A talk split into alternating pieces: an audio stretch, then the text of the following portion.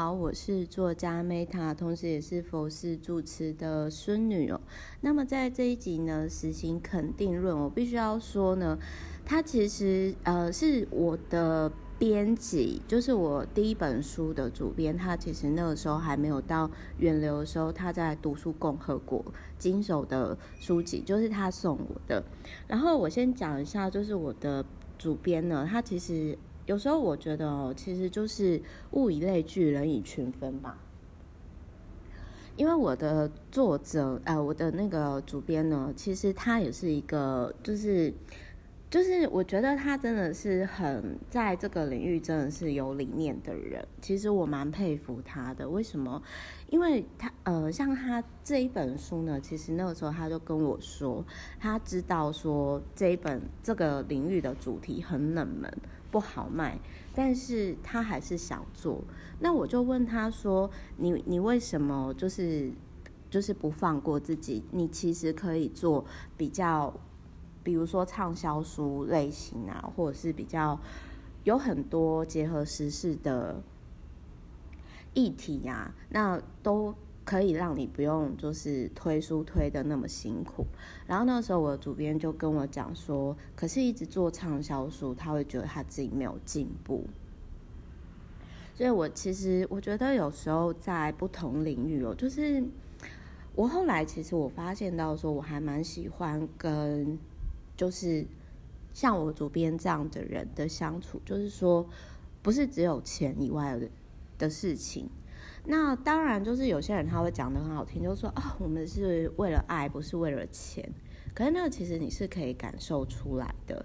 好，那我今天呢，我为什么要讲这一本书呢？除了是纪念，也不能说纪念啦，就是说这本书其实，嗯，虽然就是我觉得这一本书其实是他讲的非常非常好，就是。事情肯定论哦，就是因为我会特别提到，也是因为刚好今天，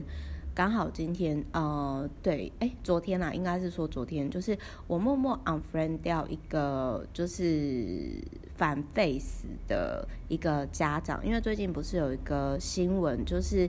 有一个中年阿伯五十岁，然后他杀了全家，就是放火杀了全家，然后经过三年，然后他就是一直，他就是一直求死啊！我这一本死刑肯定论，我会跟下一集的。哦、，Sorry，我会跟下一集的死亡自觉权一起讲，因为我觉得它是有有连贯性的。那我想要讲的是说，我想要讲的是说，就是说，呃，当然我，我我觉得可能有些人就是在听这一集的时候应该会不舒服，因为可能有些人是呃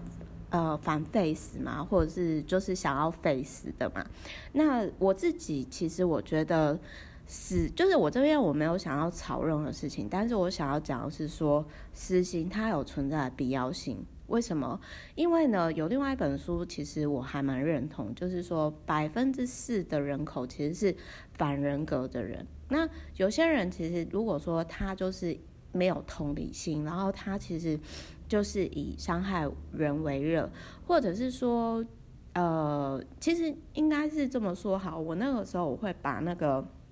支持 face 的那个长辈默默 unfriend 掉，而且我是其实在他的下面留言说，哦，那个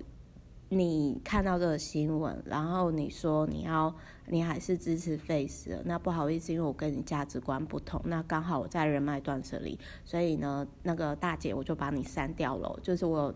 跟他讲，但是我想要讲的是说，就是。呃，我我其实是觉得说哈，那种支持 face 的人，你们去，如果你们今天是因为有特殊团体利益的话，那我觉得那我没有话讲。就是，但是如果今天你完全是没有任何利害关系的人，你只不过是因为母爱过于泛滥，或者是基于某些自以为的情怀的话，你可以去思考一件事情哦。如果今天你或者是你自己的小孩哦，家人、爱人，然后莫名其妙的，就是嗯、呃，就被人伤害了。然后重点是呢，你最爱的人被伤害之后，但是就是这个社会还要你原谅他，你明明是受害者，但是你却要去原谅加害者啊？你不觉得这逻辑很奇怪吗？因为真的有些人，他就是要自己受到伤害以后，他才能够去同理别人的痛。那所以我觉得说死刑，我基基本上我觉得死刑是有存在必要性的。虽然不是每个人都是适合呃适合死刑，但是我这边话又说回来哦，就是说，我记得曾经在那个就是有另外一个另外一本书，就是他呃有收集一些就是死刑犯。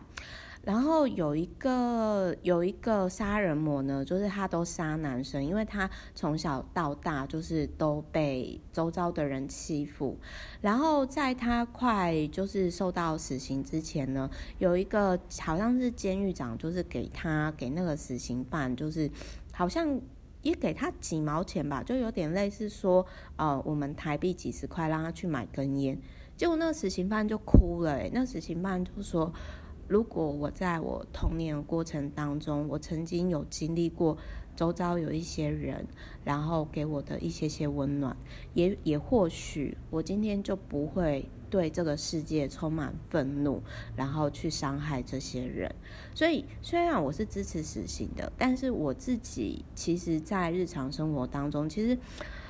很多时候就是有些人会跟我讲说，Meta，你没有必要为这种陌生人，或者是说你没有必要为他们做这些事情，就是。我我觉得这个其实也不是说，今天也不是说 Meta 呃，就是多么好的人啊。事实上我也有很多小缺点，我也是人。但是我真的是很能够理解说，在我们很低潮的时候，有的时候你可能给一些人一些小东西，或者是说哪怕是一个温暖的话，或者是也许是支持他的，也许是一个拥抱啊，只字片语。也许那个人他就会因为你的一段话，你的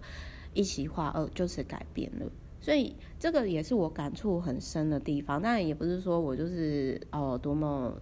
为人啊什么的，不是。我的意思是说，我也是一个很平凡的人。所以有缘分相遇的人，我尽可能就是在我状就是可能状态好的时候，就是我也会尽可能去做这件事情。但是当然不可讳言的是。其实每个人的存在哦，人在社会上就一定会受伤了。但是，哎，有的人是受伤之后他会充满报复心，然后他会一直记恨。可是其实我觉得这是有点类似说，你一直把垃圾、把大便往自己身上抹，然后你不放下。因为我觉得说，当你今天你想要复仇的时候，其实你最先伤害的是自己。那我觉得这跟人格特质有关。有时候我其实还蛮谢谢自己记性蛮差的。就是，呃，虽然说有些人我再次见到，我会直觉说，哦，那个时候那个人有给我不舒服的感觉。可是其实我我的我自己的体质是我没办法去伤害别人，真的，我曾经有试过，但是我自己会比较不舒服，所以就是。我我这边要讲的是说，哈，有些人天生就是会想要去伤害别人，那有些人他可能就是说，要自己疼了之后，他才能够去理解说他伤害别人有多深，甚至有些人他因为他的童年成长背景，所以他对世界充满愤怒，他不能够理解说，如果今天他。不伤害这个人，这个人他可以帮助为这个世界带来更多礼物。没有，他就把这个礼物毁了，只因为他过不快乐。所以啊，我我其实就是有时候就是说，我觉得这是每个人人生的选择啦，就是没有对跟错。那只是我是真的觉得说，除了我自己是支持实行它有存在的意义。必要性。我另外还想讲一件事情，就是说，尽可能的让，这是我后来，我后来尽可能让我自己的言语、文字以及我的存在，就是尽可能的，就是去帮助别人。而且我觉得，我为什么五月一号会写利他存折，这个原因也是因为，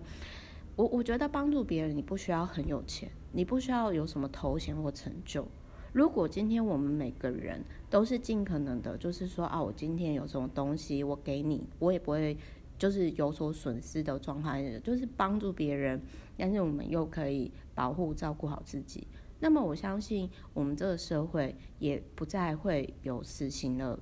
存在的必要性了。对吧？这个是我自己，就是说尽可能我我在我每天当中可以去做到的事情，所以这也是